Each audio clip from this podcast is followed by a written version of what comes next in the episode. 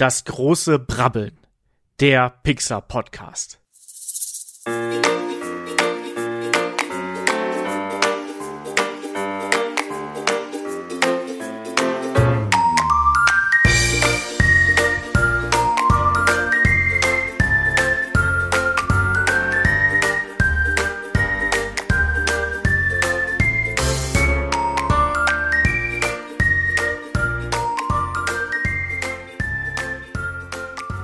Hallo und herzlich willkommen. Schön, dass ihr eingeschaltet habt zu einer neuen Folge von, ihr habt es gerade schon gehört, das große Krabbeln. Nicht zu verwechseln mit unserem Konkurrenz-Podcast, dem großen Grabbeln. Ähm, die sprechen über äh, äh, Sexfilme. Ganz genau. Aber wir sprechen, sprechen über Pixar-Filme. Die sprechen über Sexfilme auch, aber das machen wir auch zusammen, denn wir sind ja auch ähm, Pornospezialisten, der Paul und ich. Paul Ziemer Richtig. an meiner Seite, der euch gerade eben begrüßt hat. Genau, und an meiner Seite ähm, ein äh, Medienschaffender, der sich mit allen Filmövres auskennt, Shaggy Schwarz. Herzlich willkommen. Ja, wunderschönen guten Tag. Freue mich hier zu sein. Freue mich, hat, äh, dass du mich so schön begrüßt hast und auf unser Nebenprojekt äh, mit unserem Porno, unser Porno-Podcast, der Genau, das, Porno-Podcast. große, das große Grabbeln kommt nächstes Jahr raus. Ähm, wen haben wir denn da gerade gehört eigentlich, Shaggy? Ja, ich habe mir überlegt, dass es tatsächlich äh, eigentlich eine coole Idee ist mit dem Porno-Podcast. Und ich finde es dann auch immer, da haben wir dann auch wechselnde Stimmen am Anfang, die euch dann so begrüßen. Das große, nein, ähm, der. Porno-Podcast. Warum eigentlich nicht? Ja, das war der wunderbare Olaf Bleich. Olaf Bleich ist jemand, der auch mit, ja, verantwortlich ist, dass ich tatsächlich so viele Podcasts mache oder generell im Podcast-Business, ja, aktiv bin. Denn ich habe vor vielen Jahren, es muss 2014 gewesen sein, 2013, 2014, so angefangen, auch Podcasts zu machen, ja, so auf Hobby-Ebene, Hobbybasis äh, mit, mit Freunden über Wrestling, über Wrestling. Und ähm, es gab damals auch so einen Wrestling-Podcast, den ich super gerne gehört habe. Ähm, bisschen später kam der raus, ich weiß gar nicht, der Headlock, der Pro Wrestling Podcast. Und dann habe ich irgendwann den Olaf, ich bin ja ein großer Wrestling-Fan, bei einer Wrestling-Veranstaltung kennengelernt. Das ist quasi der Boss von und der Herausgeber dieses Podcasts, der das Team um sich geschart hat. Und habe ihn angesprochen und meinte, hier Olaf, ähm, ich bin der Shaggy, wir kennen uns so ein bisschen, ich kannten uns schon über Umwege so ein bisschen und habe ihm gesagt, ja, ich äh, wäre eine Bereicherung für deinen Podcast, nehme ich dazu.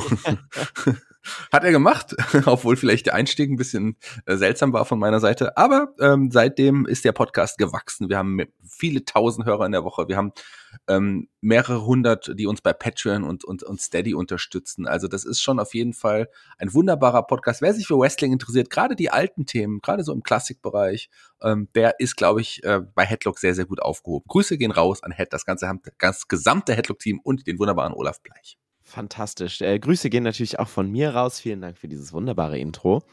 Und damit stürzen wir uns direkt in unseren Film. Es ist ja quasi der Weihnachtsfilm äh, dieses Jahr. Genau, es ist der Weihnachtsfilm, der kurz nach Weihnachten rauskommt. Wir haben den 27., wenn ich es richtig gerechnet habe, wenn er rauskommt, äh, zwischen den Jahren. Das heißt, wir können frohe Weihnachten wünschen wir da nicht mehr, aber für die, die es noch vor Silvester hören, kann man noch einen guten Rutsch wünschen, oder? Richtig, einen guten Rutsch und ein gutes neues Jahr, auf das das Jahr besser wird auf der Erde, wie ähm, das Jahr, was wir bisher hatten und aber auch äh, wie das Jahr, was in dieser äh, in diesem Film auf der Erde gerade passiert. Denn wir sprechen heute über und es ist Zeit Wally. Tja, Wally, endlich. Wally ist so ein Film. Ich weiß noch ganz genau, wie ich den damals das erste Mal gesehen habe. Ich glaube, der hat mich final nach äh, dem großartigen Findet Nemo, den ich ja damals schon großartig fand, hat der mich, glaube ich, dann zum absoluten Pixar-Fan gemacht. Ich, das war so der Film, der mich am Ende wirklich total überzeugt hat, wie großartig, wie toll, wie fantasiereich, fantasievoll, wie unglaublich qualitativ dieses Pixar-Studio ist. Wie ging es dir damals?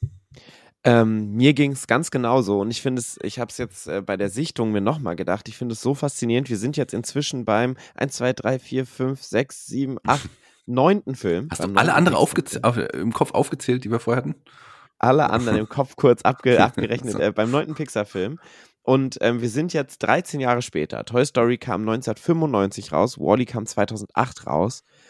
Und allein die Animation, es ist so krass, wie viel sich in 13 Jahren, was nicht viel ist, ähm, na gut, ich meine, davon kann ein Kind vom geboren werden Ja. in die Pubertät kommen, Ja. aber trotzdem, 13 Jahre sind nicht so viel, ähm, wie krass sich die Animation da weiterentwickelt hat und auch der Film an sich ist ein Film, der mich komplett für Pixar äh, gewonnen hat, Hm. tatsächlich auch damals. Ja, ich war damals auch im Kino, ähm, da kann ich mich noch total gut erinnern, wie geflasht ich war. Also allein von den, werden wir ja gleich auch bestimmt noch mal drüber reden, von den ersten, ja, knapp 40 Minuten, wo er auch wirklich, ich kaum bis gar nichts gesagt wird, also keine Worte gesprochen werden, aber trotz allem ist das so mitreißend, so, so emotional und, und gleichzeitig auch so, so rührend. Ähm, das ist unglaublich, wie man das hier geschafft hat, ohne wirklich zu sprechen. Ja, ist auch ganz spannend. Es ist ja tatsächlich der genaue Mittelpunkt. Ne? Ja. Also äh, Toy Story äh, 5, also ich meine jetzt auch, auch äh, zeitlich gesehen, Toy Story äh, kam 1995 raus, nicht Toy Story 5, 95. Toy Story kam 95 raus.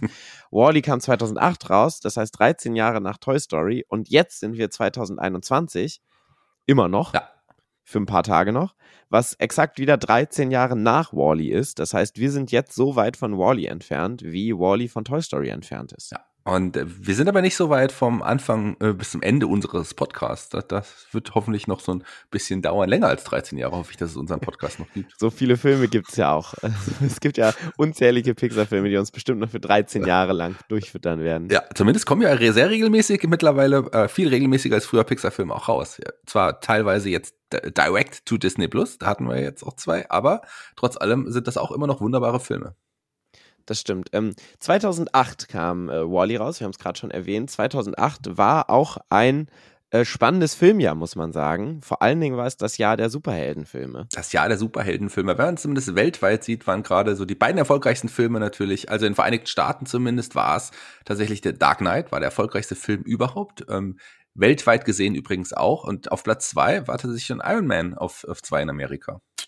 Richtig. Iron Man, damals noch kein Disney-Film, jetzt inzwischen auch ein Disney-Film, ähm, die ja damals mit Iron Man, muss man so sagen, die ganze Marvel- Maschinerie ins Rollen gebracht hat. Auch 2008, auch schon 13 Jahre her, verrückt. Aber tatsächlich war das ja auch mit Iron Man, mit dem ersten, das war schon wirklich ähm, was Besonderes, also Dark Knight natürlich noch mal umso mehr, aber gerade für dieses Franchise, für das MCU, das war schon der Startschuss am Ende, als dann ein Tony Stark sagte, hier, ich bin Iron Man. Das war schon ein großer Moment, ähm, der, der wirklich für das größte Franchise überhaupt damals das Startschuss war. Also Indiana Jones äh, nicht zu verachten, auch gar kein schlechter Film. Richtig.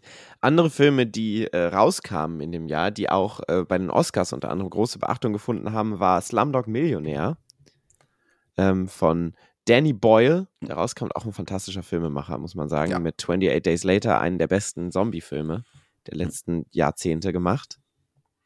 Der hat, glaube ich, äh, Oscar-mäßig alles abgeräumt in diesem Jahr. Ja, definitiv, definitiv. Ähm, also im, im, Jahr 2009 in diesem Fall dann, weil die Oscars ja immer ein Jahr später ja. sind, aber Slumdog Millionär kam in diesem Jahr auf jeden Fall raus. Das ist wirklich ein, ein wunder, wunderbarer Film. Ähm, Benjamin Button auch äh, ein Film, den ich damals sehr mochte, der ja auch äh, ja in diesem Jahr oder im nächsten Von Jahr. David auch, Fincher? Ja. Auch ein toller Regisseur, oder? Äh, bin, ich bin großer David Fincher-Fan. Man kennt ihn vor allen Dingen von seinen Filmen Seven und Fight Club, mhm. die ähm, ja Anfang, äh, Ende der 90er rauskamen, die ja groß, große, tolle Filme sind. Ein anderer Film, um das noch kurz abzuhandeln, der in diesem Jahr rauskam, der bei den Oscars leider nicht so viel Beachtung gefunden hat, der es aber deutlich verdient hätte, war In Bruges oder Brügge sehen und mhm. sterben, mhm. was einer meiner absoluten Lieblingsfilme ist, mit äh, Colin Farrell, Brandon Gleason und Ralph Fiennes ähm, unter anderem und geschrieben von dem fantastischen Martin McDonough und auch Regie geführt, mhm. der ähm, auch Three Billboards Outside Ebbing, Missouri gemacht hat und der auch Theaterstücke schreibt. Ja, und ich weiß, dass du ähm, großer Fan dies, auch dieser Theaterstücke bist. Du hast mir die ja mal empfohlen und ich habe dir auch äh, ja verschlungen einiges davon und ich muss sagen, was für ein was für ein Autor auch. Also jetzt abgesehen von dem großartigen Filmemacher Freebots Outside Ebbing Missouri ist ein wunder unglaublich geiler Film, aber auch Brügge natürlich, aber ähm, die die die die Theaterstücke, wow, also was für ein Ideenreichtum und Skurrilität, äh, ist das kaum zu überbieten, oder? Ja, wirklich. Also ich bin wirklich großer Martin McDonough-Fan, kann ich mir alles von dem anschauen und anhören und an, anlesen. Aber darum geht's ja leider in diesem Podcast nicht. Wir sprechen ja heute über Wally. Ähm, Wally, der übrigens, wie sollte es anders sein, natürlich auch einen Oscar bekommen hat. Und zwar ja, bester animierter Film im, im Jahr 2009 natürlich. Äh, da hat er, da hat er abgesahnt. War da, ähm, hatte zwei ja, Konkurrenten, die, die man auch nicht außer Acht lachen sollte. Also da hatte man drei wirklich große Filme. Bolt, hast du den gesehen? In, im, im, ein Hund für alle Fälle. Bolt habe ich ja. zur Hälfte gesehen tatsächlich. Ich fand ihn gar nicht so schlecht. Bolt hat schon auch Spaß gemacht. Das ist schon ein witziger Film, natürlich Wally deutlich besser. Aber ein anderer großer Konkurrent war Kung Fu Panda. Das war der erste Teil, der auch ja für ein größeres ja, Franchise auch für DreamWorks gesor gesorgt hat damals. Ähm, auch ein cooler Film eigentlich, der erste zumindest auf jeden Fall. Genau, das äh, kam von, von äh, den DreamWorks Studios, die Mhm. ja dann auch seitdem oder schon seit Jahren auch wieder ähm, im Animationsfilm Metier unterwegs sind, mit Shrek zum Beispiel einen großen Erfolg gelandet haben, die dann auch diese Fortsetzung alle haben, die auch so ein echt schönes, kleines, anderes, kleines vor allen Dingen, äh, Animationsstudio sind. Bolt kam auch von Walt Disney, ne? War ein Walt Mhm. Disney Animationsfilm. Weißt du, was der erfolgreichste Film in Deutschland war in dem Jahr? Erzähl es mir. Madagaskar 2, tatsächlich. Mit über sechs Millionen Besuchern der erfolgreichste Film in Deutschland, gefolgt von Ein Quantum Trost damals. Die kamen auch raus in dem Ja, Jahr. Ist und ja Mamma Mia. Also, ähm, und Hancock. Also, das waren schon, das war schon, ja, Wow. ähm, äh, mit, äh, mit, ja, und, und natürlich der, weltweit der zweiterfolgreichste Film übrigens Indiana Jones, Königreich des Kristall- Kristallschädels. Falls man Ja. sich als Indiana Jones Fan an diesen Film erinnern muss. Oder möchte. Äh, also mein Highlight ist ja in jedem Film Shia LaBeouf. Ich bin ja ein großer Shia LaBeouf-Fan auch, muss man sagen. ähm, Wally war in dem äh, Jahr, wenn wir noch kurz bei den Oscars sind, tatsächlich nicht nur der Gewinner von äh, bester Animation, sondern er war auch in vielen anderen Kategorien nominiert, hat da aber leider nicht gewonnen. Unter anderem nominiert war er in ähm, Sound Editing, in Sound Mixing und in der Musik. Das heißt in bester ähm, Originalscore quasi und Originalsong mit dem Song Down to Earth von Thomas Newman. Da haben wir wieder einen der Newman-Leute. ja. Thomas ist Ähm, zurück. und ja, genau, Thomas ist zurück und tatsächlich auch nominiert für bestes Screenplay, also bestes Drehbuch, Mhm. Original. Sechs Nominierungen in diesem Jahr. Eine, einen Oscar hat er auf jeden Fall bekommen. Ähm, du hast es gesagt, Slumdog Millionär natürlich der Abräumer in diesem Jahr mit äh, insgesamt acht Auszeichnungen. Also das war auf jeden Fall, ich finde, ein tolles Jahr, muss man sagen, auch für Filme. Ähm, Ben, ich habe Benjamin Button schon erwähnt. Es war auch übrigens das Jahr, wo ein anderer Film rauskommt, der mich und auch Olaf, äh, den wir am Anfang gehört haben, sicherlich auch äh, ja, überzeugt hatte. The Wrestler war auch in diesem Jahr zum Beispiel. Oh, stimmt, stimmt. Von Darren Aronofsky, fantastischer Film, quasi äh, Black Swan im Wrestler-Metier. Ja, ist gut, das stimmt. Das stimmt, genau so war es. Aber wir haben ja einen Film, über den wir sprechen, über den wir heute am meisten sprechen wollen. Wir haben super viele Filme jetzt schon erwähnt, aber über den Film haben wir noch am wenigsten gesprochen. Äh, Wally, worum geht's denn in diesem Film, lieber Paul? Richtig. In Wally geht es um den namensgebenden Roboter Wally. Und ähm, der macht das, was der Untertitel im deutschen Film ihm auch aufgibt, nämlich der Letzte räumt die Erde auf. So heißt der Film auf Deutsch übrigens. Wally, der Letzte räumt die Erde auf. Und äh, genau das macht Wally auch zu Beginn des Films. Er ist der Letzte auf der Erde und räumt die Erde auf. Bis eines Tages ein weiterer Roboter auf der Erde landet. Und zwar ist es Eve, ähm, ein äh, sehr Hightech-Roboter, der offensichtlich auf der Suche nach etwas ist. Und Wally verliebt sich Hals über Kopf in diesen Roboter oder diese Roboterin. Ich weiß nicht, ob man bei Robotern gendert, um ehrlich zu sein. ähm, und verfolgt sie über den Planeten, bis sie plötzlich eine kleine Pflanze findet. Und diese Pflanze nimmt sie in sich auf und geht erstmal in so eine Art Kryoschlaf und äh, ver, äh, versteinert sich und Wally ist ganz besorgt. Und dann kommt das große Raumschiff wieder und nimmt Eve mit. Und Wally, Hals über Kopf, in Eve verliebt, geht natürlich an Bord dieses Raumschiffes und landet zusammen mit Eve auf der Axiom. Ein großes Raumschiff, auf dem viele Bewohner der Erde äh, seit Jahrhunderten, um genau zu sein, seit 700 Jahren ähm, ihr Dasein fristen, als sie damals von der Erde geflohen sind, als sie wegen Übermüllung zugeschüttet wurde. Und dort soll Eve nun diese Pflanze abgeben, denn sie ist ein Zeichen dafür, dass die Erde wieder bevölkert werden kann. Das allerdings versucht Otto, der Autopilot dieses Axioms zu verhindern, denn seine Aufgabe ist es, die Menschen daran zu hindern, wieder auf die Erde zurückzukehren, äh, kommen, kehren zu lassen. Und dabei entbrennt ein heftiger Streit, ein heftiger Kampf um diese Pflanze und um das Dasein der Erde und um den Platz der Menschen. Wird dieser Kampf gut aussehen? Würden es Wally und Eve schaffen, die Erde wieder zu bevölkern mit Hilfe der anderen Menschen? Oder werden die Menschen für immer auf der Axiom bleiben?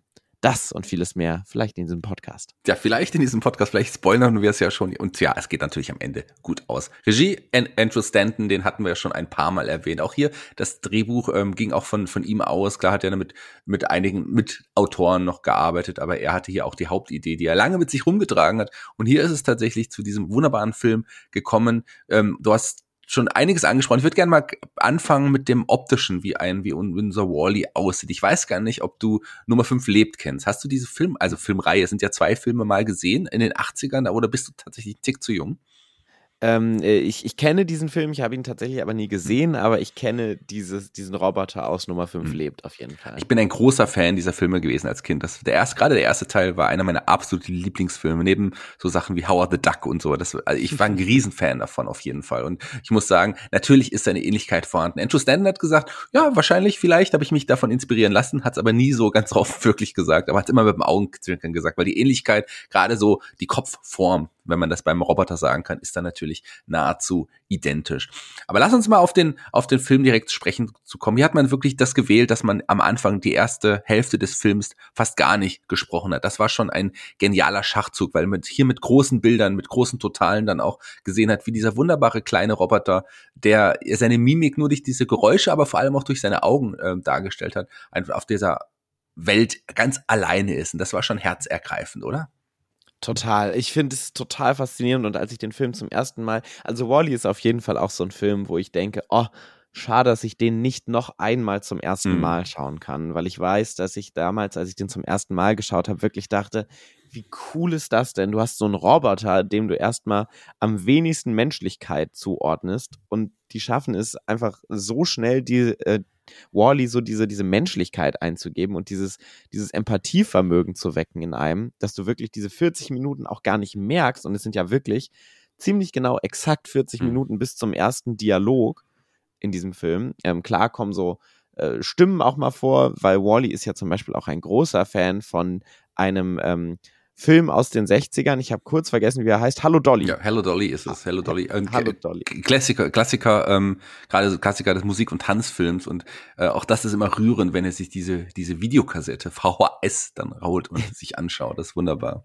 Genau, er hat ja so seinen eigenen Container, wo er so alles sammelt, wo er so alleine mit seiner Kakerlake zusammenlebt als Haustier und gemeinsam diese Sammel, äh, dem Sammeltrieb nachgeht. Und das ist schon wirklich fantastisch. Und auch bildlich, du hast es gesagt, du bist in dieser postapokalyptischen Welt. Und es ist schon auch geil, was für ein Stil. Also es hat ja wirklich so diesen, vom Kamera, von der Kamera her, hat es ja wirklich so diesen postapokalyptischen, pseudodokumentarischen Stil. Du hast so Schärfen, die nachgezogen werden. Du hast so ein Ranzoomen teilweise und eine sehr aktive Kamera so dabei. Ganz lustig, ähm, ganz, ganz schöner Side-Fact ist, dass sie tatsächlich Roger Deakins auch angefragt mhm. haben als äh, Kameraberatung mehr oder minder für diesen Film zum ersten Mal. Roger Deakins, der wahrscheinlich der talentierteste und beste Kameramann unserer Zeit ist und der für super viele fantastische Filme die Kamera gemacht hat, unter anderem jetzt ganz aktuell für 1917, der ja auch in einem One-Shot, im vermeintlichen Vermeintlich, One-Shot gedreht ja. wurde ähm, oder unter anderem auch so der äh, Standard-Cinematograph äh, ist von Dennis Villeneuve, mhm. der ja mit Blade Runner 2049 ganz viel ähm, Bildgewalt auf die, Kam auf, den, auf, den, auf die Leinwand gebannt hat oder mit Sicario, Prisoners und tatsächlich auch ein Standard-Kameramann äh, Standard von den Coen Brothers. Hm. War ja zum Beispiel, bei, bei Dune? Äh, no Country Dune? for Man. Äh, bei Dune war er tatsächlich nicht ah, dabei, okay. soweit ich weiß. Ja. Das ist nämlich auch äh, Denis Villeneuve's natürlich neuestes Meisterwerk, großartiger Film. Wenn ihr den nicht im Kino gesehen haben solltet, solltet ihr das auf jeden Fall noch nachholen. Den muss man einfach im Kino gesehen haben. Was für ein Film, oder? Auf jeden Fall, auch bildgewaltig. Genau. Und Roger Deakins ist auf jeden Fall einer, wie gesagt, unserer talentiertesten und besten Kameramänner, die wir aktuell haben und Frauen. Ähm, und den haben sie dann da rangezogen. Und ich finde, das merkt man tatsächlich auch in dieser Kameragestaltung, in der visuellen Gestaltung bei Wally, weil du hast ja schon auch diese große Science-Fiction-Welt, die du da plötzlich aufmachst, mit dem Weltraum. Vorher waren wir bei, bei den Animationsfilmen von Pixar ja immer eher im kleinen Rahmen mhm. oder vieles war im kleinen Rahmen und mit Wally öffnen sie das ja plötzlich total für das ganze Universum letztendlich und einen größeren ähm, Scope gab es ja bisher noch nicht in, in Pixar-Filmen. Und den trotzdem auf diese kleine, kleine Welt dieses äh, Roboters zu beziehen, das funktioniert hier wirklich fantastisch. Ja, funktioniert fan fantastisch, wirklich. Was mir auch super gut gefällt, ist hier auch die Synchronarbeit. Äh, hier muss man gerade einen, einen Ben Bird ähm, erwähnen. Der hat ja tatsächlich äh, war verantwortlich für die, einen Großteil der Roboter hier. Und hier werden die Roboter nicht wie üblicherweise oft auch in anderen Filmen dann von Schauspielern synchronisiert, werden sie teilweise in dem, im Deutschen oder zu dem, was sie dann sagen, dann schon. Allerdings aber die ganzen Geräusche, die da gemacht werden, werden wurden mittels Sounddesign von, von Ben Burchard quasi gesampelt, resampled und dann durch verschiedene Programme gejagt, dass es am Ende so klang wie hier. Und man hat tatsächlich auch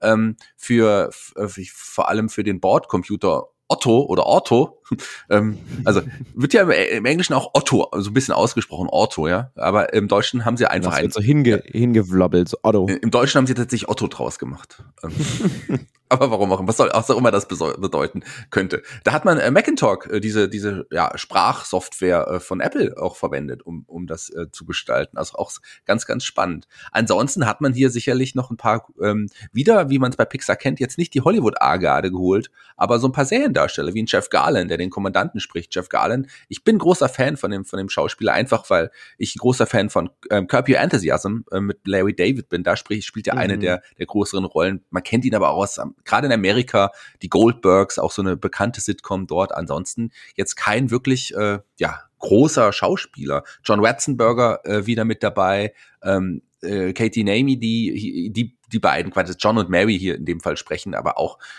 die einzig wirklich bekannte große Stimme hier, äh, Bordcomputer, ist Sigourney Weaver. Richtig, die ist so der, der Hintergrundstimme, ja. äh, die auch nicht so präsent immer ja. ist im Film tatsächlich.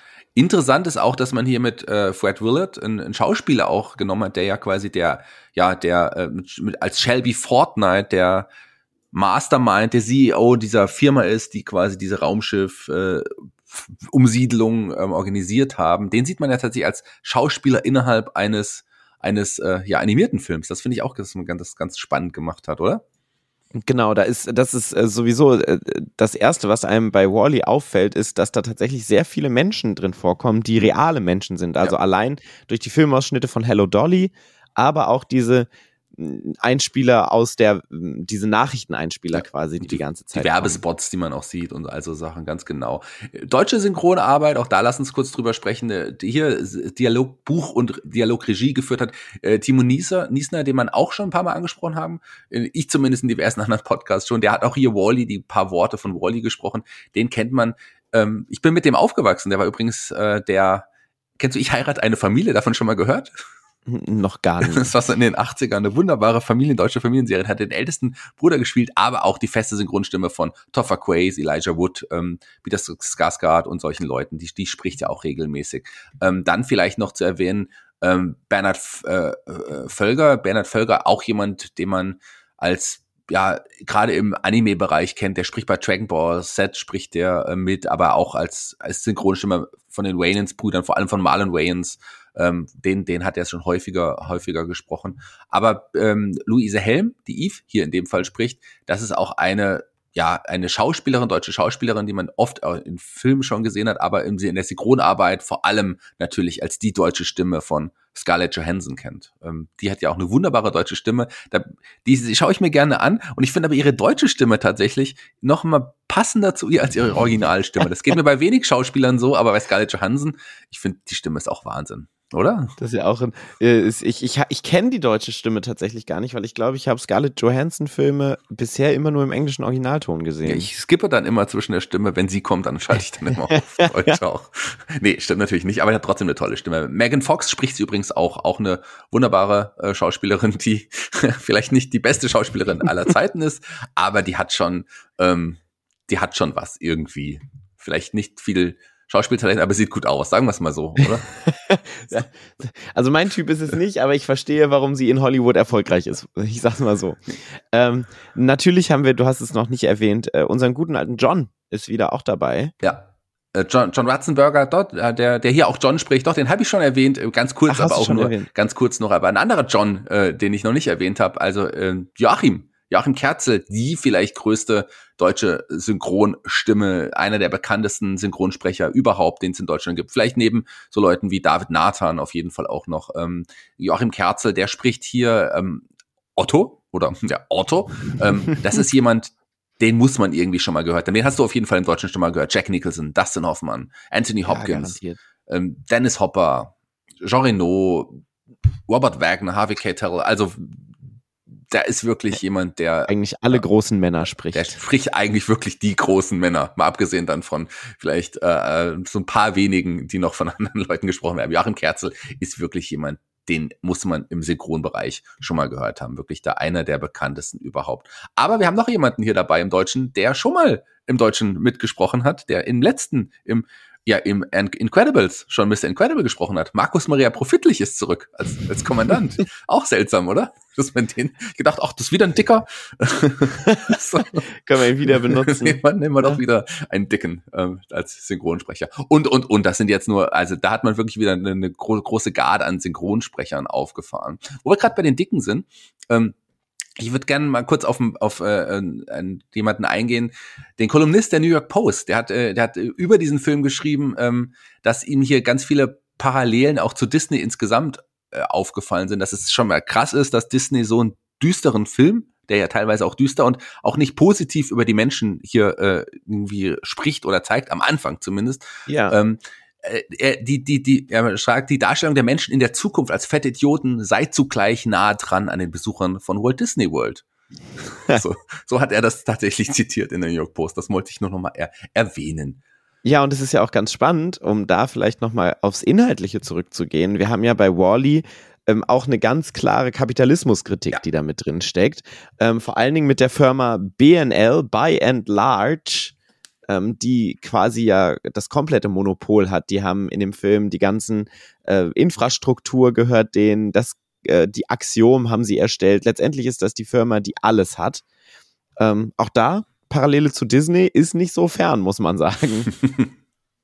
Ähm, Im Film übrigens auch gerade auf der auf der Axiom, ähm, der ist, das ist gespickt mit Zitaten und Referenzen aus wirklich auch ja Klassikern der der äh, Science Fiction ähm, Filmwelt. Ähm, Krieg der Sterne, Alien, so Sachen werden mehr oder weniger äh, deutlich zitiert. Ähm, also sprach Zarathustra ertönt ja, als, als der Kapitän auf, auf, auf seine Füße kommt. Das ist natürlich äh, äh, das 2001 Odyssey im Weltraum, vor allen Dingen die Figur von Otto, ja. ist ja eine ganz klare Anlehnung an Hell 9000. Ganz genau. Der in, ähm, in 2001 Odyssey im Weltraum eine ganz primäre, präsente Rolle einnimmt. Und das finde ich schon auch wieder, wieder mal sehr, sehr toll. Es ist ein Kinderfilm, aber du hast einmal, was du ja schon meinst, diese Darstellung von den ähm, Menschen und von dieser düsteren Zukunft, die die Erde äh, potenziell erwartet und dann eben noch so Filmreferenzen zu sowas wie 2001, die wirklich für die Leute, die es kennen, die eben keine Kinder mehr sind, eine unwahrsch unwahrscheinliche äh, Bereicherung des Filmes sind, was ich wirklich sehr, sehr toll finde. Definitiv. Also da, man kann, man kann da auch so viel auch erkennen. Also das ist wieder so viel Doppeldeutiges. Beispielsweise, du als großer Science-Fiction-Fan, hast du denn den Alarm, der auf der Axiom ertönt, hast du den erkannt? Aus, aus welcher? Das ist nämlich eins zu eins ein Alarm aus einer bekannten Sci-Fi-Serie. Im Zweifelsfall hätte ich jetzt Star Trek gesagt. Das ist die einzige Sci-Fi-Serie, die ich kenne. Ist auch vollkommen richtig. Guck mal. Ist tatsächlich, also der Original-Alarmton, der, der Original-Enterprise tatsächlich. Um Captain ah. Kirk, ähm, da haben sie diesen, diesen ja, Alarm schon so benutzt. Hast du ein paar Easter Eggs, ein paar ja, Inside-Facts entdeckt, die wir sonst immer äh, sehen? Ähm, äh, nee, habe ich nicht. Ich habe äh, versucht darauf zu achten, aber es war einfach so viel Müll, der überall rum Genau, da gerade im Müll kann man einiges sehen. Ähm, als Eve zum Beispiel auf der Erde landet und nach, äh, nach, nach einer Pflanze sucht, dann ähm, hat, schlägt sie auf so einer, auf so eine Motorhaube äh, zu. Ja? Ein. Das ist übrigens die Motorhaube vom Pizza Planet Truck. Ah. Das ist beispielsweise eines der, der Easter Eggs. Aber da gibt's noch so viel mehr. Ähm, die beispielsweise die Meuterei durch den, den Autopiloten, durch, durch Otto, ähm, hat das Kürzel A113 übrigens. Ach ja, genau. Das ist mir natürlich, das ist mir natürlich eigentlich aufgefallen. Das habe ich nur vergessen, weil es so offensichtlich ist. Ja. Aber wo wir beim, äh, ja, beim Müll sind auf der Erde, ähm, da findet sich tatsächlich einiges, einiges aus dem Disney-Universum. Wir sehen das Spielauto von Wax. Also ähm, als, als Dino meine ich. Das Auto von Barbie, so rum war es nämlich. Ähm, wir sehen die Lunchbox von Buzz Lightyear. Wir sehen ein Lightning McQueen Spielzeugauto. Wir sehen sogar diese, diese Schneekugel aus dem Nicknack, aus diesem Kurzfilm von Ende der 80er. Wir sehen eine Insektenfalle, die eins zu eins auch so auftaucht beim großen Krabbeln, ja. Wir sehen diesen Antennenball von, von Mike Klotz, Klotz, Klotzkowski, wie wir ihn auch genannt haben. Also einiges wirklich da zu finden, ähm, wo, aber da muss man auch wirklich ganz, ganz genau drauf achten. So, das ist das, was mir alles noch so aufgefallen ist. Ja, sehr schön. Vielen Dank für den äh, Faktencheck, für den Fun Fact Check. Fun Fact Check. Äh, Fun Fact Check. Ich würde gerne einmal ganz kurz nochmal äh, eine kurze Abbiegung zu den Filmthemen machen, ja. weil ich finde es einmal wirklich, wir haben gerade über Science Fiction gesprochen, ich finde es zum einen wirklich faszinierend, wie viele Genres so gemeinsam einhergehen und es so eine perfekte, sehr homogene Mischung ergibt. Also du hast zum einen mal dieses postapokalyptische, du hast dann so ein, diese, dieses klassische Science-Fiction-Genre, ähm, Anspielung. Und dann hast du ja auch noch diese romantische Komödie, die da so eingebaut ist, die ja auch so ähm, in Anlehnung an Hello Dolly diese Geschichte ähm, zwischen Eve und Wally auch beinhaltet, die ja wirklich eine klassische romantische Komödie ist. Mit Meet Cute, sie kann ihn nicht leiden, dann ähm, versucht er trotzdem, sie sind aus zwei verschiedenen Welten, er versucht trotzdem diesen, diese Kluft zu überwinden dann gibt es ein großes Problem. Äh, sie denkt, er hat äh, alles kaputt gemacht. Dann hat er die große ähm, Tat am Ende. Sie hat die große Tat und am Ende kommen sie dann zusammen und halten Händchen. Was noch so eine schöne, sehr treibende Story ist, die das ganze Genre, die ganzen Genre-Versatzstücke in so eine sehr geradlinige Story verpackt. Fehlt nur das große Wiedersehen am Ende am, am Flughafen oder, oder, irgendwie sowas in der Art. Richtig, aber ich meine, am Ende versucht er wieder zurück zum ja. äh, Weltraumschiff zu kommen. Also größer als das geht's ja quasi auch nicht mehr. Stimmt vollkommen. Also gerade, dass man das auch wirklich geschafft hat, diese so eine Romcom ähm, in, mit zwei Robotern zu erzählen. Es ist auch Wahnsinn. Eine Robcom eine quasi. Robcom. Neues Genre erschaffen, eine Robcom. Geil. Ja, und auf der anderen Seite haben wir natürlich, wir haben es gerade schon angesprochen, dieses Thema von Zukunft und wie geht es mit der Welt weiter und diese, diese Kapitalismuskritik, aber auch diese Umweltkritik. Und das ist ja schon spannend. Pete Doctor hat ja auch hier das Drehbuch geschrieben, wir haben es schon, äh, glaube ich, erwähnt am Anfang. Der hat ja auch für Monster AG geschrieben, wo wir ja auch eine ganz klare Umweltthematik haben da drin. Das heißt Monster AG und danach wieder Wally. -E. Das waren so die beiden letzten Filme zu diesem Zeitpunkt, an dem wir gerade sind, die er geschrieben hat für das Pixar Studio. Und da merkt man schon, dass da offensichtlich auch eine große ähm, Zukunftsangst irgendwie steckt oder eine große äh, eine negative Sicht auf die Dinge, wie sie sich entwickeln in den Menschen ja. und wie sie mit der Umwelt und der Erde umgehen. Und das ist ja schon das große Thema, was wir hier haben. Ja, also er hat mich hier mitgeschrieben natürlich am Drehbuch, auch mit Andrew Stanton genau. zusammen. Genau, richtig. Ganz genau. Ja, ähm, wir haben im Grunde eigentlich alles gesagt. Gibt es noch was, was du erwähnen möchtest? Vielleicht sollten wir noch mal sagen, am Ende geht's gut aus, haben wir schon gesagt. Haben wir schon gesagt, alle sind happy. Alle sind happy und glücklich. Und ähm, ja, und wir können neu auf dieser Welt, auf unserer Welt starten. Das ist sehr, sehr schön. Wir starten aber auch jetzt auch mit unserem Ranking. Wie viel, äh, wir vergeben Bass und Woody-Punkte ähm, in verschiedenen Kategorien. Am Ende zählen wir es zusammen und kommen zu einer Gesamtzahl und schauen, wie hoch dieser Film in unserer Gesamtwertung steht. Ich glaube, ich habe alles richtig erklärt. Es gibt maximal fünf ähm, Bass-Punkte oder wo die Punkte? Ja, Bass ist größer. Der ist ja jetzt auch der nächste Held unseres nächsten wunderbaren Pixar-Films, der bald in die Kinos kommen soll und wird. Aber das ist ein anderes Thema. Richtig. Wie viel Woodies vergibst du denn, und jetzt habe ich es richtig für dich gesagt, der Story, lieber Paul? Hm, ich habe es ja gerade schon gesagt, wie fasziniert ich davon bin, wie sich diese Story so so perfekt ineinander fügt. Und ich finde, es ist von den Pixar-Filmen, die ja alle kurzweilig sind, ist Wally für mich tatsächlich der kurzweiligste.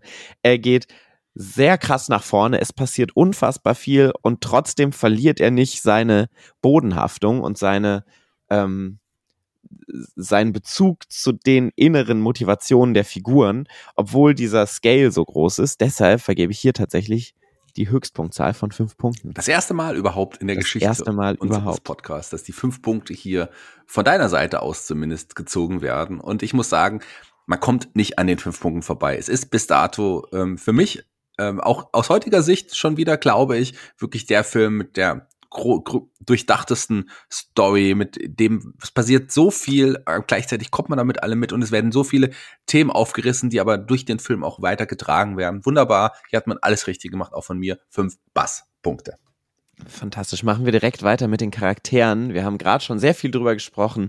Wie schlägt sich das denn punktetechnisch bei dir nieder? Ja, also die Charaktere, die man hier hat, da sind wirklich wunderbare Charaktere mit dabei, gehören zu meinen All-Time-Favorites. Insgesamt hat man ja jetzt nicht wirklich viele ausgearbeitete Charaktere. Das ist, glaube ich, das der einzige Grund, warum ich nicht äh, die volle Punktzahl gebe. Aber ich bin großer Fan von Wally. Ich liebe diesen Charakter. Hell haben wir noch gar nicht angesprochen. Die Kakerlake mag ich auch total äh, gerne. Und, und Eve ist auch wunderbar. Tolle Charaktere hier in diesem Film.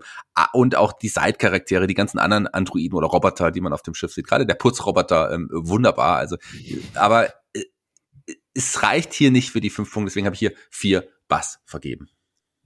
Ja, im Gegensatz zu dir ist Qualität mir wichtiger als Quantität. Dementsprechend vergebe ich hier auch wieder zum zweiten Mal äh, wow. die fünf Punkte, weil ich wirklich finde, es ist gehört vieles dazu zu sagen, wir erschaffen eine Figur, die quasi nicht sprechen kann. Quasi zwei Figuren, die nicht sprechen kann. Und wir schaffen es, diese Figuren so nahbar zu machen. Und ich finde es, was für mich immer der faszinierendste Moment in diesem Film ist, ist ähm, ganz am Ende, wenn Wally quasi neu gebootet wird.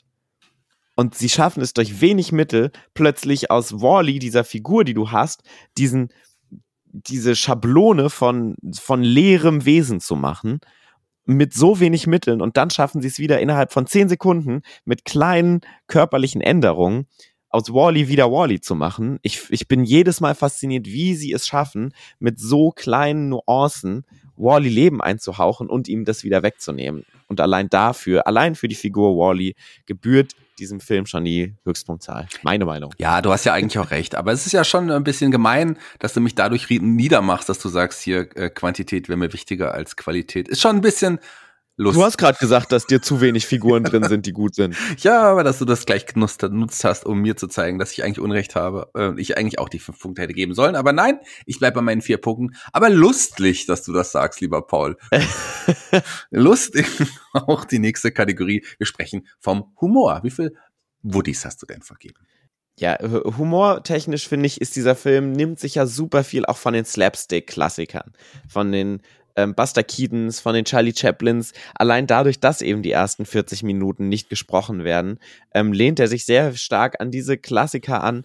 Ähm, die Figuren sind lustig, das haben wir gerade schon erwähnt, diese, diese ähm, Ausbruchsszene, wo diese ganzen fehlfunktionierenden Roboter ausbrechen, die ich auch alle enorm lustig finde. Auch wieder diese kleinen Spielereien, die Pixar einfach hat. Ne? Diese, äh, dieser kleine Polizeiroboter, der dann auch mit den Schultern zuckt, aber es sind keine Schultern. Es ist einfach, oder dieses, dieses Winken ja. von diesem einen äh, Bürokratenroboter, der da am Anfang ist. Es ist einfach super viele körperliche Sachen, die da drin stecken, die ich alle sehr, sehr schön und sehr lustig finde. Es gab allerdings keinen Moment, wo ich lauthals lachen musste. Aber es sind eher so diese Momente, wo du denkst, ach schön, hihihi. Deshalb vergebe ich hier nicht die Vollpunktzahl, aber immerhin doch vier von fünf Punkten im Humor. Woodies sind die Punkte. Ja, aber du hast äh, im Grunde wirklich alles gesagt. Äh, es gab schon einen Moment, wo ich wirklich gelacht habe auch, aber so ähm, einfach vor Freude. Also so, da habe ich schon schon gelacht und äh, ansonsten gab es viele Hihihis. Das ist sehr schön, hast du sehr schön ausgedrückt. Das sollte man auch als als äh, Begriff irgendwie, glaube ich, etablieren. Es gab viele Hihis. Das finde ich sehr schön. Ähm, ich habe auch hier die vier Humorpunkte vergeben, vier Basspunkte, denn ich finde, das hat dieser Film auf jeden Fall verdient. Es gibt Filme, die sind lustiger aber dieser Film ist einfach wirklich herzergreifend, schön und lustig. Also mir gefällt der gut. Hier vier Basspunkte von mir. Apropos herzergreifend. Shaggy, wie steht es denn um deinen Wein- und Emotionsfaktor? Also, allein die ersten 40 Minuten, ich habe es ja schon gesagt, sind herausragend. Wenn man, wenn ich mir jetzt vorstelle, Wally würde vor mir stehen und mich so anschauen mit seinen Äuglein und irgendwas wollen, so, dann glaube ich, komme ich nicht dran vorbei, ihn anzuschauen und zu ihm zu sagen, hier hast du fünf Bass. Das hast du schön gesagt. Ähm, dem könnte ich eigentlich nur zustimmen, außer dass wir ja schon etabliert haben, dass ich äh, herzenskalter Mensch bin. Ähm, der sich zwar auch von Wally erwärmen lässt und gerade auch das Ende, da war ich wirklich, als ich den Film zum ersten Mal gesehen habe, war ich so wirklich, das könnt ihr nicht machen, als sie Wallys Gedächtnis quasi gelöscht haben und es auch diesen Moment gibt, wo sein Record-Player nochmal abgespielt wird und es nur noch dieses Rauschen ist und nicht mehr die Songs, die ihn so ausgemacht haben. Ähm, alles herzer herzerwärmend, alles toll, aber ich habe nicht in Tränen geweint. Ich bin, wie gesagt, ein kaltherziger Mensch. Deshalb auch äh, hier an dieser Stelle vier Punkte von mir. Ja, siehst du, da unterscheiden wir uns doch mal. Und nochmal. Aber ähm, es ist auch so, dass, dass wir zwei auch gerade aus solchen, aus dem Grund Humor und Emotionen, das ist ja, ist ja eigentlich eng zusammen. Aber da sind ja. wir manchmal unterschiedlicher Meinung, so arg, dass wir in Streit geraten und miteinander prügeln. Das ist ein ganz schlechte äh langatmige, da musstest du lange ausholen für diese Überleitung. und sie wurde schlechter von Minute zu Minute, Sekunde zu Sekunde sogar. Und am Ende dachte ich, nee, die Überleitung mache ich nicht fertig. Die ist nicht gut genug, um jetzt zur Action zu kommen. Denn wie viel Action-Punkte hast du vergeben? Ja, die Action ist natürlich, äh, wir haben es gerade schon gesagt, grandios. Wir haben äh, diese Kameraeinstellungen, die diese große Scale, das ist auch mein häufigstes englisches Wort, es tut mir wahnsinnig leid. Ich weiß einfach nicht, was das deutsche Wort ist dafür heute. Wir bleiben bei Scale, der Umfang, ach, was weiß ich, äh, ist so, so groß, diese Kameraeinstellungen, die, ähm, die Action, wenn sie durch das Schiff durchfahren, dann kippt dieses Schiff um und alle fallen runter. Ähm, große Action. Es fehlt für mich noch so ein bisschen dieser kleine mm, Moment, der es für mich so zu einer wirklich geilen Action-Filmeinlage macht, weil ich ja auch großer Actionfilm bin. Aber es reicht immerhin für vier von fünf Actionpunkten. Ja, ähm, gibt ja viele Momente, gerade auf dem Raumschiff, da passiert ja einiges an Verfolgungsjagden, wenn das Raumschiff sich zur Seite neigt. Also ähm, da passiert sehr, sehr viel. Ich finde, das reicht auch definitiv. Es gibt nicht den großen Bang, ähm, aber das reicht definitiv für vier Action-Punkte. Sehr gut. Und wir hatten gerade schon die Musik angesprochen vorhin, die ähm, auch auf äh, Wallys äh, Player immer wieder läuft. Wie viele Punkte hast du denn der Musik gegeben, Shake. Ja, die Musik ist hier, würde ich sagen, so fast so wichtig wie noch nie zuvor in einem Film. Wir haben auch den großen Song von, von Peter Gabriel, den wir vielleicht auch nochmal erwähnen sollen. Ähm, den gibt es auch noch, aber ansonsten gerade so die Musik hat hier eine Bedeutung. Wenn sie im Hintergrund ist, definitiv ähm, auch, aber gerade wenn sie dann auch aus ähm, Wally herauskommt, wie du es gesagt hast, aus seinem Player, ähm, das äh, die braucht man ja in diesem Fall auch, um auch äh, seine Emotionen so ein bisschen auch zu zeigen. Das äh, nutzt man großartig, das nutzt man her herausragend. Ich glaube, dass es ähm, noch einen Tick besser gehen kann. Deswegen gibt es von mir hier nur die vier äh, Basspunkte für die Musik. Aber das ist tatsächlich die größte Punktzahl, die ich bisher bei Musik hier beim großen Brabbeln gegeben habe. Vier Bass. Ja, dem kann ich mich eigentlich wirklich in allen Belangen nur anschließen. Ähm, ich habe fünf Punkte vergeben, weil ich mir die Frage gestellt habe, würde dieser Film ohne diese Musik in irgendeiner Weise funktionieren. Und ich glaube, es würde diesem Film so viel wegnehmen, mhm. dass diese Figur von Wally schon nicht mehr funktionieren würde, weil du ja gerade schon gesagt hast, diese Musik für Wally so enorm wichtig ist und auch dieses Abspielen in bestimmten Situationen, in bestimmten Szenen äh, vorkommt. Es trägt sich ja auch zu den anderen Figuren durch, die dann mit ihren Möglichkeiten diesen Soundtrack nachmachen. Und der ist so wichtig für diese Story und ich liebe Wally so sehr, dass ich hier an dieser Stelle tatsächlich wahrscheinlich zum ersten und einzigen Mal die Höchstpunktzahl für Musik abgebe von fünf Woodies. Ja, äh, du hattest tatsächlich noch nie fünf Woodies vergeben. Ähm, hier bei der Musik generell noch nicht. Äh, da bin ich gespannt, ähm, äh, wie du jetzt auch dann gleich, denn wir kommen zum nächsten Punkt. Und das ist ein Punkt, wo du erstmal was aufzählen wirst.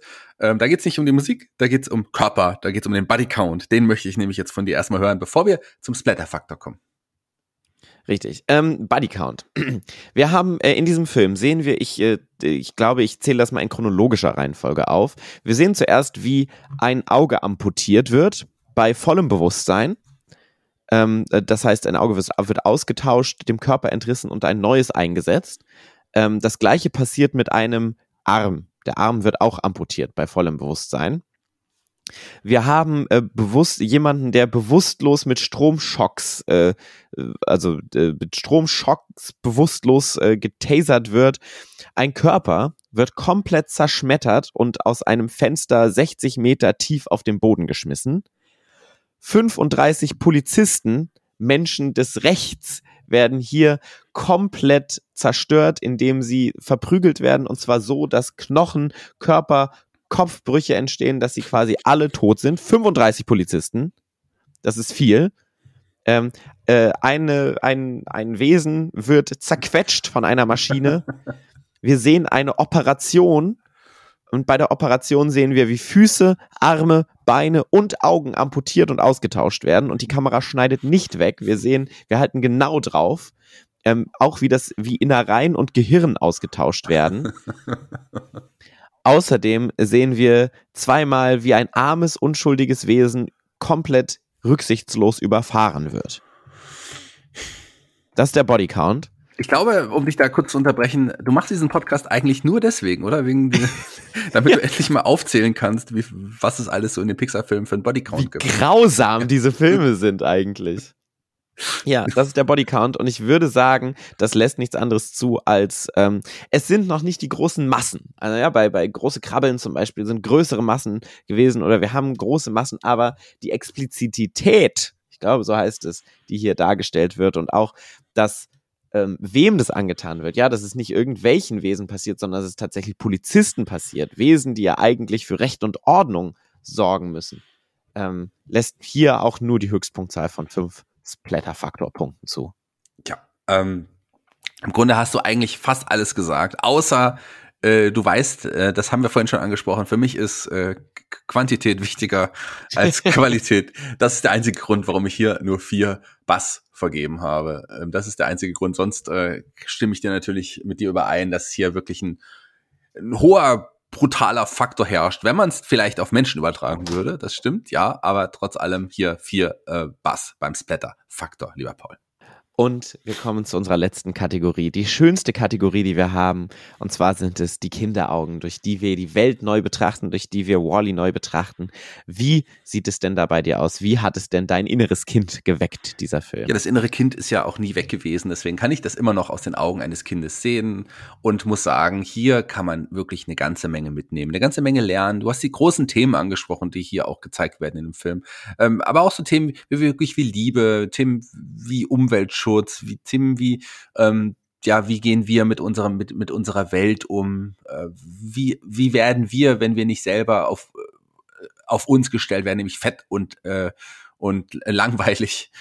Also wirklich viele Sachen, wo man als Kind auch äh, sehen kann und lernen kann, wie man eigentlich wirklich bewusster lebt, wie man mehr aus dem Leben macht. Und deswegen kann ich hier auch nicht, wie schon bei der letzten Folge, an den fünf Punkten vorbei. Hier für mich tatsächlich fünf Punkte, fünf Bass bei den Kinderaugen. Wie ist es bei dir, Paul? Sehr schön. Wir haben unser äh, klassisches Auf und Ab. Ähm, da, wo du fünf Punkte gibst, gebe ich vier Punkte, denn ich finde, nach wie vor ist da auch noch Lust, Lust nach oben, Luft nach oben, ähm, weil es manchmal natürlich schon so ein bisschen mit dem Holzhammer reinge gedroschen wird, aber ich muss sagen, es ist wirklich ein Film, wo du auch nochmal über deinen eigenen Müllkonsum zum Beispiel nachdenkst. So wie viel schmeiße ich eigentlich weg in meinem Alltag? Wie geht es hiermit weiter? Wie geht es mit der Erde weiter? Und aber auch, wie ist eigentlich mein Konsumverhalten? Was konsumiere ich? Wie viel konsumiere ich? Wie ist es mit Monopolismus in dieser Welt? alles Themen, die plötzlich wieder angesprochen werden, auch Sachen selber in die Hand zu nehmen, selber aktiv zu werden und auch da ein großes Thema, was ich finde, was mir vorher auch noch nicht so bewusst war, ist dieses abseits der Norm, weil mhm. Wally ist ja dieses Wesen, was in dieses Raumschiff reinkommt und so ein bisschen Chaos stiftet und ganz sinngebend dafür sind diese Pfade, die auf dem Boden gepflastert sind, für alle, die da an diesem Faden herum, herum äh, geführt werden und ähm, dies zeigt ja letztendlich diesen vorgefertigten Weg, den wir alle gehen und die auch die Roboter gehen, weil sie so programmiert sind. Aber letztendlich ist das, was wir brauchen, vom Pfad abzuweichen und auch mal fernab dieser klaren Linien zu laufen. Und das ist ein großes Thema auch bei Wally. Und allein dafür gebe ich vier Kinderaugen. Fünf Kinderaugen äh, gebe ich nicht, ähm, weiß ich nicht, auch weil es einfach eine individuelle Entscheidung hier ist und subjektiv ist. Ja. Und ich es nicht verargumentieren kann. Dann lass uns mal zusammenzählen, denn ich habe tatsächlich äh, eine Höchstpunktzahl erreicht und ich glaube, bei dir sieht es nicht anders aus. Das könnte yes. ein großer Favorit ähm, auf den Gesamtsieg sein, wenn ich mir die Punktzahl schon mal anschaue. Aber denn ich komme, wenn ich richtig gerechnet habe, auf genau 35 ähm, Bass. Wie sieht's bei dir aus? Bei mir ist, bist du um einen Punkt geschlagen, denn ich komme auf insgesamt 36 ähm, Woodies und damit nahezu an der Maximalpunktzahl, die wir ja. haben können, denn die ist ja 40. Also zweiter Platz ist das große Krabbel mit 31 ähm, Punkten gewesen. Bei mir sind es auch die Höchstpunktzahl waren, bis, waren bisher 32. Also wir beide haben unsere Höchstpunktzahl hier ähm, wirklich mit einigen Bass und Woody-Punkten er erhöht. Also ich muss sagen, hier ein verdienter neuer erster Platz in der Gesamtwertung. Wally, der letzte räumt die Erde auf. Richtig. Wunderbar. Und wenn ich mich hier so umschaue, Shaggy, muss ich sagen, mein Zimmer sieht gerade auch wieder aus wie Sau. Hast du keinen glaub, Roboter, der für dich aufräumt? Leider nicht, leider nicht. Das werde ich jetzt alles übernehmen müssen. Vielleicht esse ich auch alles auf und verkleinere das in meinem äh, Magen, so wie Wally das auch macht. da bin ich gespannt, ob du das wirklich machst. Wenn da Essen rumliegt, dann könnte ich es mir zut äh, zutrauen, dass du das machst. Kommt aber hinten raus, nicht vorne. Was für ein Ende eines Podcasts vielleicht. das war so schön mit der ja. Du hast mich drauf gebracht. Ich war selber erschrocken, als ich es gesagt habe gerade, aber dann war es zu spät. Deswegen bin ich raus für heute. Wir hören uns in vier Wochen wieder, denn dann geht's nach oben. Paul, die Abschlussworte gehören dir. Kommt gut ins neue Jahr, passt auf, dass ihr nicht so viel Müll verursacht und schaut doch mal wieder einen Stummfilm. Tschüss.